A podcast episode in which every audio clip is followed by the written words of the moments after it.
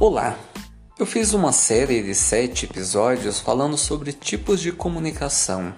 Ainda nesse tema sobre comunicação, se formos analisar o nosso país, que é um país de dimensões continentais, veremos o seguinte: existe uma grande miscigenação onde as culturas se misturam, povos de todos os lugares do mundo tribos indígenas, enfim. O nosso português é um idioma muito complexo. É considerado um dos idiomas mais difíceis de ser compreendido, porque existe muitos sinônimos. Uma única palavra tem vários significados. Nós, nativos, nascidos aqui, compreendemos, mas, por exemplo, as regiões do nosso país têm dialetos próprios, sotaques diferentes. Por exemplo, aqui no estado de São Paulo nós temos, nós convivemos com pessoas de todas as outras regiões do nosso país. Então, terminamos nos habituando e compreendendo ah, algumas palavras diferentes que são utilizadas apenas no seu estado. Terminamos às vezes até pegando um pouco do sotaque de cada uma das regiões do país. Nosso dicionário é riquíssimo, porém nossa educação ela é muito falha, pois ensina o básico, não estimula o aluno a estudar o próprio dicionário, tornando um pouco meio que limitado o conhecimento da nossa própria linguagem. Sabemos alguns, algumas palavras que são utilizadas no, nos outros estados que nem mesmo existe no nosso dicionário, porém nós compreendemos. E muitas palavras do nosso dicionário que não, com certeza não, nunca nem ouvimos e nem sabemos o seu significado. Então a comunicação ela é bem complexa em termos de cultura e essa miscigenação de povos que aqui se agregaram de todas as partes do mundo.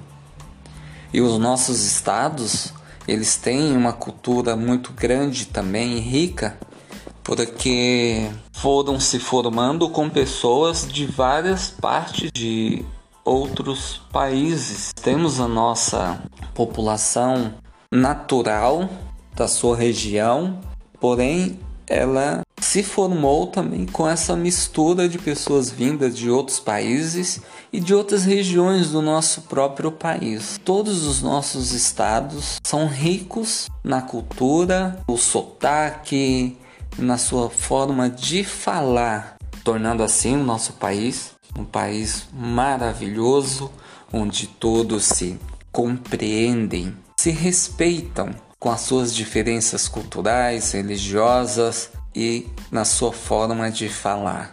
Isso é o que enriquece a comunicação. E essa comunicação ela foi se formando é, com a base portuguesa, mas que teve a influência de outros idiomas também. Né? No nosso vocabulário do dia a dia, é, foi terminamos incluindo palavras da língua castelhano, do inglês, do francês, italiano. É uma riqueza muito grande o nosso idioma, porque ele foi se adaptando, absorvendo algumas palavras desses outros países, de vários países, não somente esse que eu citei. Isso daí em todos os nossos estados. Essas palavras são utilizadas. Lembrando também da grande influência dos idiomas indígenas, tupi-guarani, grande parte do nome dos estados e das cidades são do Tupi-Guarani. Demonstra que a cultura indígena foi construindo o país, formando as cidades, capitais e os estados, e é claro, sempre valorizando a linguagem indígena. Então, grande parte das nossas cidades tem na sua origem o nome Tupi-Guarani. Isso é maravilhoso porque a cultura também se mantenha viva. E no nosso país, isso torna-se cada vez mais forte a presença da influência que foram dos colonizadores e de todos os povos que vieram para o país. Então, essa influência, tanto na cultura como na formação do nosso povo, do povo brasileiro, na cultura, na educação, na nossa comunicação, que nós fomos absorvendo um pouquinho de cada um idioma e daí formamos o nosso próprio idioma, com as nossas características e com as nossas diferenças.